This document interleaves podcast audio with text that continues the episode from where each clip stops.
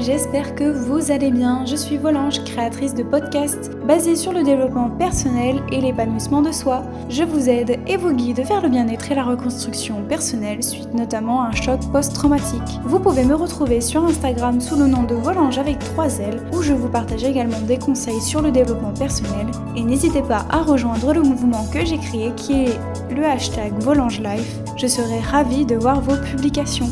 Ensemble, devenons des femmes épanouies et libres de parler.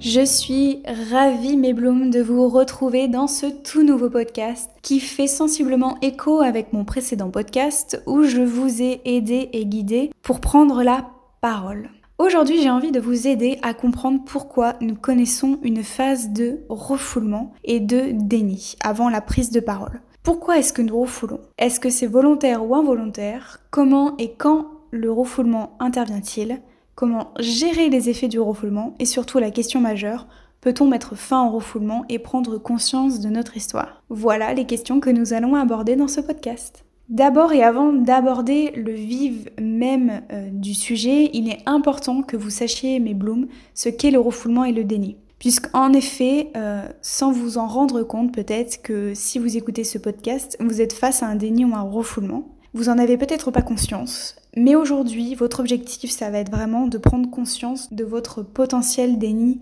ou refoulement. Alors d'abord, qu'est-ce que le refoulement?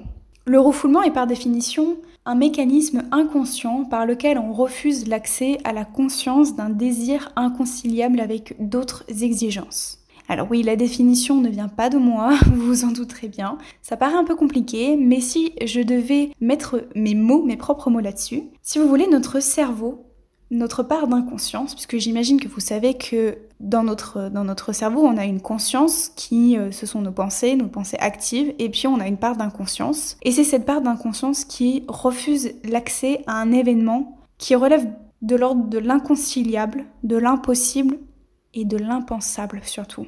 Et qu'est-ce que le déni? Le déni est quant à lui par définition un mécanisme de défense du moi qui consiste à nier une perception traumatisante de la réalité extérieure. Alors, je ne sais pas si vous connaissez euh, ces termes de psychanalyse, de psychologie, le moi, le surmoi et le ça. C'est une conception freudienne que voilà, je ne vais pas détailler dans ce podcast parce que sinon euh, ce serait bien trop compliqué. Mais si ça vous intéresse, vous pouvez euh, bien évidemment aller chercher sur internet ou me poser des questions, il n'y a aucun problème. Je serai, je serai à votre écoute. Mais ce qu'il faut savoir, c'est que la défense du moi, donc c'est la défense du conscient. Le moi représente la conscience, le, fait de notre personne, nous-mêmes. Et euh, cette défense de, de, cette conscience, eh bien, nie la perception d'un événement, d'une réalité extérieure, donc d'une potentielle agression.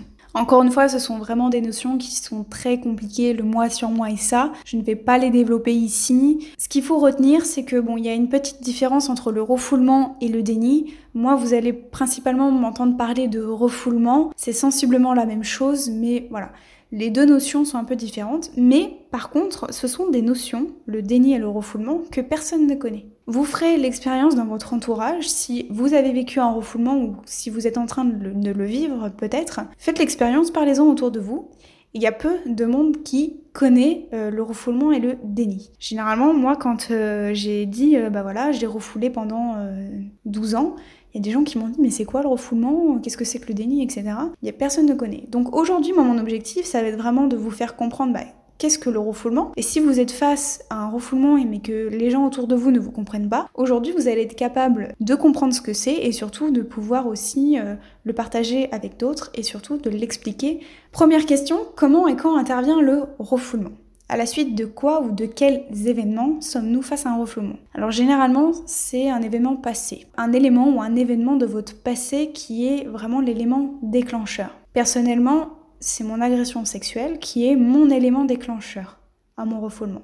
Donc vous l'aurez compris, l'élément déclencheur, il peut intervenir à n'importe quel moment puisque tout dépend de la date de votre traumatisme. Donc le refoulement, il intervient à la suite de votre traumatisme si vous voulez. Donc vous l'aurez compris, le refoulement peut intervenir à n'importe quel âge. Pas forcément dans l'enfance, ça peut être à l'adolescence, ça peut être à l'âge adulte. L'autre question extrêmement importante, et de comprendre pourquoi nous refoulons ou pourquoi plutôt notre cerveau décide pour nous d'effacer certaines images. Puisqu'en effet, c'est notre cerveau qui va faire comme un sorte de tri sélectif si vous voulez, et que nous ne sommes absolument pas maîtres de notre refoulement, puisque c'est le cerveau qui agit à notre place et qui décide de supprimer certains événements, ou même de manière plus générale, il efface totalement l'acte par lui-même, c'est-à-dire qu'il va effacer totalement l'agression. Et pendant très très longtemps, je ne me souvenais absolument pas de ce qui m'était arrivé. J'avais un vague sentiment, un vague souvenir, mais c'est tout. J'avais une vague impression, si vous voulez, comme voilà quelques sentiments, des ressentis, mais c'est tout. Mon cerveau a fait totalement un trou noir, un blackout. Pourquoi? Parce que notre cerveau nous protège. Pour ma part, je parle pour la parole de, chaque victime ici, l'agression est extrêmement violente. Et vous imaginez bien que c'est un événement qui est incompréhensible pour un enfant de 8 ans. L'enfant de 8 ans, il est incapable de comprendre ce qui lui arrive puisque normalement il est totalement dépendant de ses parents, c'est ses parents qui le mettent en garde, etc. Et généralement les parents ne le mettent pas en garde sur ce genre de sujet-là, vous imaginez bien. Donc c'est de l'ordre de l'impossible et de l'incompréhensible pour l'enfant. Donc que fait notre cerveau? Eh bien, pour nous protéger, il a effacé tout simplement les images. Il a effacé les images négatives. Alors c'est le cerveau, vous vous rendez bien compte qu'il a un pouvoir extrêmement puissant, un peu magique si vous voulez, mais ce qu'il faut bien comprendre, mes Bloom, c'est que l'enfant de 8 ans, ou euh, peu importe l'âge, il n'a pas d'autre choix que, que d'oublier, puisqu'il ne comprend pas du tout ce qui lui arrive. Donc le seul moyen de se protéger, eh bien, c'est d'oublier. Donc effectivement, c'est un travail du cerveau, mais voilà, je voulais vraiment euh, insister et mettre vraiment l'accent euh, dessus. À notre niveau, maintenant, moi j'ai 22 ans, donc à l'âge adulte, on est capable, nous, en tant qu'adultes, de comprendre ces choses-là, du viol, de l'agression sexuelle, des violences, du harcèlement. Nous, ce sont des notions qu'en tant qu'adultes, nous connaissons que nous maîtrisons entre guillemets, mais nous en avons la connaissance. Nous savons comment réagir, comment faire face, etc. Mais un enfant de 8 ans, il est incapable. Il est complètement dépendant de ses parents. Donc vraiment, le seul moyen pour lui de se protéger, c'est d'oublier. Ensuite, vous allez me demander, mais combien de temps dure le refoulement? Eh bien, il n'y a pas du tout de durée. Il n'y a aucune durée de refoulement. Pour ma part, le refoulement, il a duré 12 ans. Mais ça peut être moins, ça peut être toute la vie. Il y a des femmes pour qui le refoulement dure toute leur vie. Elles gardent pour elles le traumatisme en elles toute leur vie. Donc il n'y a pas de durée. Il n'y a pas de maximum, de minimum. Non, ça n'existe pas. Il n'y a pas de bien ou pas bien. Euh, non. Le refoulement, il dure quand il dure. Quand est-ce que intervient la fin du refoulement? Eh bien, la fin du refoulement peut arriver à tout moment. Pour ma part, ce fut l'âge où je suis devenue une femme, mais ça peut être au moment d'une grossesse, au moment d'un accouchement, d'un décès, ça peut être vraiment un événement bien particulier, donc ça va être vraiment au cas par cas. Mais par exemple, en ce qui me concerne, euh, la fin de mon refoulement, donc ça a été quand, quand j'ai eu l'âge de, de, la majorité sexuelle, donc euh, c'était à mes 18 ans. Mais ce qu'il faut savoir, c'est que mon cerveau, à mes 18 ans, ne m'a transmis qu'une partie de mes souvenirs. Donc, si vous voulez, j'ai des, des photos comme si on avait pris des photos, si vous voulez, dans, ma mémoire. J'ai un vague sentiment, voilà, de des photos, des images, des petits souvenirs. Mais si je reconstitue l'histoire en entier, eh bien, il y a un moment donné où je ne me souviens pas. Donc mon cerveau, il m'a transmis qu'une partie de mes souvenirs. Alors c'est peut-être votre cas, vous aujourd'hui. Peut-être que vous vous souvenez que d'une partie de votre histoire et qu'à un moment donné, bah, vous êtes là et vous faites face et puis vous vous dites, bah là en fait, euh, je me souviens plus de la suite. Alors, il y a plusieurs possibilités. Soit les choses ne reviendront jamais, c'est tout à fait possible. Soit ça peut revenir, comme je vous disais, à travers des événements, une grossesse, un accouchement, un décès, des événements particuliers. Alors moi, on m'a prévenu que effectivement la, la, suite de mon histoire pourrait revenir lors d'une grossesse notamment. Donc je suis prévenue et je sais que potentiellement j'aurais besoin d'être suivie par une thérapie notamment. Donc si c'est votre cas aussi, n'hésitez pas à faire, aller voir quelqu'un, à consulter quelqu'un si c'est vraiment votre cas. Si toutefois les images ne vous reviennent pas, vous avez une possibilité, c'est euh, de vous recréer votre histoire. Alors, je vous conseille vivement, je vous recommande vraiment de suivre une thérapie si vous voulez reconstruire l'histoire. Si vous avez des phases qui vous manquent, n'hésitez pas à aller voir quelqu'un parce que c'est extrêmement lourd et très compliqué psychologiquement de faire ça tout seul, vraiment. Donc moi je l'ai fait, ça n'a pas marché.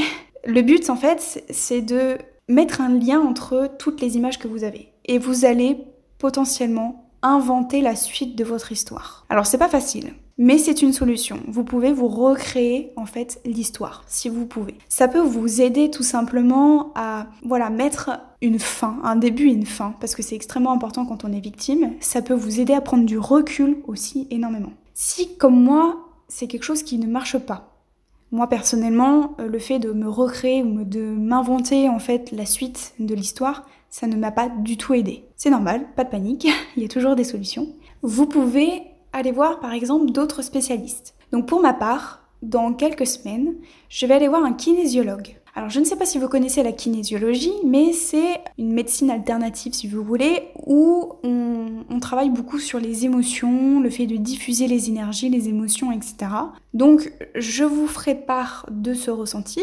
Hein. je pense que j'en ferai un podcast, même des posts sur Instagram. Je vous ferai part de mon expérience. Voilà, je vous partagerai l'expérience. Je serai extrêmement neutre. Je vous dirai les pour, les contre, les avantages, les inconvénients de cela. Moi, je crois vraiment beaucoup en la diffusion des énergies, des émotions, puisque voilà, on m'a recommandé d'aller voir une kinésiologue. Donc, je pense que ça peut vraiment vous être aussi bénéfique. Donc, je vous ferai part de cela dans quelques semaines. voilà. J'espère que j'espère que ça va m'aider. Mais n'hésitez pas, si vous avez besoin d'hypnose aussi, je sais qu'il y a des spécialistes aussi au niveau de, des psychologues aussi qui peuvent vous aider. Donc, n'hésitez pas à aller les voir. Donc, ce qui m'amène à un autre point, c'est de savoir si le refoulement est volontaire ou involontaire. Alors qu'est-ce que j'entends par volontaire ou involontaire? Ce sont des termes que bien évidemment j'ai inventés. Involontaire, vous imaginez bien que c'est hors de, contrôle de, notre... c'est hors de notre volonté si vous voulez. Et volontaire, c'est nous-mêmes qui nous infligeons notre refoulement. En réalité, tout dépend de, chaque personne et de chaque victime, vous imaginez bien. Alors pour ma part, j'ai connu les deux. Mon refoulement a d'abord été involontaire, puisque c'est mon cerveau qui a effacé mon traumatisme, et puis au moment, donc à mes 18 ans, où j'ai réellement pris conscience de ce qui m'était arrivé, j'ai par moi-même refoulé les images. C'est-à-dire que je m'efforçais à oublier mon agression. Je ne voulais pas y penser, je ne voulais pas en parler, je m'obligeais à oublier, vraiment mettre dans une case de mon cerveau et euh, voilà, de, de ne pas du tout y penser. Mais maintenant, mes blooms, vous savez, si vous avez écouté mon précédent podcast sur comment parler aide à se reconstruire, que les images sont plus fortes que le refoulement. Les images finissent par gagner et la seule issue, c'est de parler. Alors à partir de tout ce que je viens de vous dire, je suis consciente que ça fait énormément euh, d'informations d'un coup, donc n'hésitez pas à, faire des pauses à réécouter jusque-là. Maintenant, moi j'ai envie de vous poser plusieurs questions et je vous conseille de les noter et de prendre un moment tout, seul, toute seule, dans une pièce, isolez-vous, et vous y répondez simplement. Première question, est-ce que vous avez conscience de votre refoulement? Oui ou non? Ressentez-vous des choses de votre passé que vous avez du mal à identifier? Votre refoulement est-il volontaire ou involontaire? S'il est volontaire, pourquoi est-ce que vous vous efforcez à oublier? Et enfin, dernière question, quelles sont les émotions que vous procure le refoulement? Alors à ce sujet-là, il faut que vous sachiez mes blooms et c'est très très important parce que j'ai vraiment envie de vous mettre en garde par rapport à cela. Le refoulement épuise et fatigue énormément. Votre corps, il doit fournir une énergie considérable pour oublier. En fait, c'est comme si vous faisiez une séance de sport. Votre corps est mené vraiment à rude épreuve et il doit vraiment se dépenser et dépenser énormément d'énergie. Si vous vous sentez fatigué émotionnellement, si vous avez mal au crâne, vous avez des migraines constantes, si vous avez une perte de motivation, si vous êtes un peu dépressive, si vous avez du mal à vous concentrer, tout cela, ce sont des signes de refoulement, ou du moins, si on ne peut pas qualifier cela de refoulement, il y a quelque chose à l'intérieur de vous qui vous travaille. Alors face à cela, parce que c'est extrêmement fatigant. Euh, moi, je l'ai encore vécu il y a pas longtemps, donc euh, vraiment, euh, c'est extrêmement fatigant de gérer en fait le refoulement. Donc moi, je vais vous donner des conseils pour gérer au mieux le refoulement, parce que je conçois que c'est extrêmement compliqué de parler, de mettre des mots, etc. Et que même moi, là, à l'heure actuelle où je vous parle, il est fort probable qu'il y a à certains moments de la journée où voilà où il y a des fois on n'a pas envie du tout d'y penser à notre agression, on a juste envie de prendre du temps pour soi, d'être heureuse, etc. Donc je vais vraiment vous donner des conseils pour vraiment vous aider. D'abord, première chose, n'hésitez pas à prendre du temps pour vous. Je sais que c'est pas toujours facile, euh, parce qu'on mène une vie euh, voilà, à 100 à l'heure et que euh, c'est parfois compliqué, mais prenez du temps pour vous. Vous faites de votre santé une priorité. Apprenez à prendre du temps pour vous. Si vous vous sentez fatigué ou épuisé, reposez-vous, faites des siestes, vous pouvez bouquiner, vous pouvez euh, flâner, euh, regarder les oiseaux, aller dans un parc, vous asseoir sur un banc, etc. Ce que vous voulez, mais faites quelque chose qui vous apaise et surtout qui vous apaise l'esprit parce que c'est vraiment ça qui travaille. En fait, c'est votre esprit qui travaille constamment, qui refoule constamment et trouvez le moyen, peut-être lire, voilà, faites quelque chose qui euh, vous décroche en fait du refoulement et qui vous ramène à la réalité. Ensuite, Deuxième chose, pratiquez la méditation. Vraiment, le fait de pratiquer la méditation, ça va calmer votre esprit, vous allez vous recentrer sur votre respiration et surtout sur l'instant présent. Puisque ce qu'il faut savoir, c'est que le refoulement, eh bien, c'est un acte du passé. Donc, ressasser et refouler vraiment le passé, ce n'est pas vivre dans l'instant présent. Donc, la méditation peut vraiment vous aider en cela, en vous recentrer sur l'instant présent et de ne pas combattre votre passé. Ensuite, N'oubliez pas surtout de vous hydrater. Buvez des tisanes, des thés ou euh, des jus de fruits, euh, peu importe ce que vous voulez, des eaux parfumées. Parce que le refoulement, comme je vous ai dit, cela demande énormément d'énergie. Votre corps dépense énormément d'énergie comme si vous faisiez une séance de sport. Donc n'oubliez pas de vous hydrater parce que votre corps, lui, se déshydrate énormément. Enfin, dernier conseil, vous pouvez également utiliser des huiles essentielles pour vous détendre. Vous pouvez les diffuser, vous pouvez faire ce que vous voulez si vous, connaissez, euh, si vous connaissez un petit peu les huiles essentielles, n'hésitez pas à en utiliser. Évidemment, je vous mets en garde mes blooms puisque les huiles essentielles, il y a des contre-indications, notamment chez les femmes enceintes. Les huiles essentielles sont extrêmement puissantes et dangereuses si elles sont mal utilisées. Donc n'hésitez pas à vous rapprocher auprès d'un spécialiste. Enfin mes blooms, et vous l'aurez compris, il nous est quasi impossible de mettre fin de nous-mêmes au refoulement. C'est notre cerveau qui décide tout simplement pour nous. En revanche, la partie la plus difficile pour nous en tant que victimes, c'est lorsqu'on a cette prise de conscience de notre agression et quand nous, on décide de maintenir le refoulement. Donc je viens de vous donner des conseils, des petits tips pour vous aider à gérer au mieux le refoulement, mais vous aurez bien compris que c'est un refoulement volontaire. Dans ce cas, donc, appliquez les conseils que je viens de vous donner, mais surtout n'oubliez pas, mes blooms, que le refouler va énormément nuire à votre santé. Vous ne pourrez pas refouler toute votre vie. Vous ne pourrez pas vous dire non là j'oublie, j'oublie, j'oublie, j'oublie. C'est impossible. Il va falloir que vous appreniez à construire progressivement votre parole, puisque c'est elle qui vous sauvera. Alors je pense que dans un prochain podcast, on abordera le fait de gérer la prise de conscience, parce que c'est extrêmement violent. Hein, quand la prise de conscience vient, on ne sait pas du tout comment la gérer, donc je pense que je ferai un podcast là-dessus. Et surtout aussi, on parlera de la reconstruction, le après, comment vivre avec son agression, et non pas comment vivre contre son agression. Voilà mes blooms, j'espère que ce podcast vous aura été utile et qu'il vous aura plu, qu'il vous permettra de vous guider vers une vie plus épanouie. Je vous invite à me retrouver sur Instagram sous le nom de Volange avec 3 L et à me soutenir sur les différentes plateformes que ce soit SoundCloud ou avec les 5 étoiles sur iTunes. Je vous dis à très bientôt et je vous fais de gros bisous. Ciao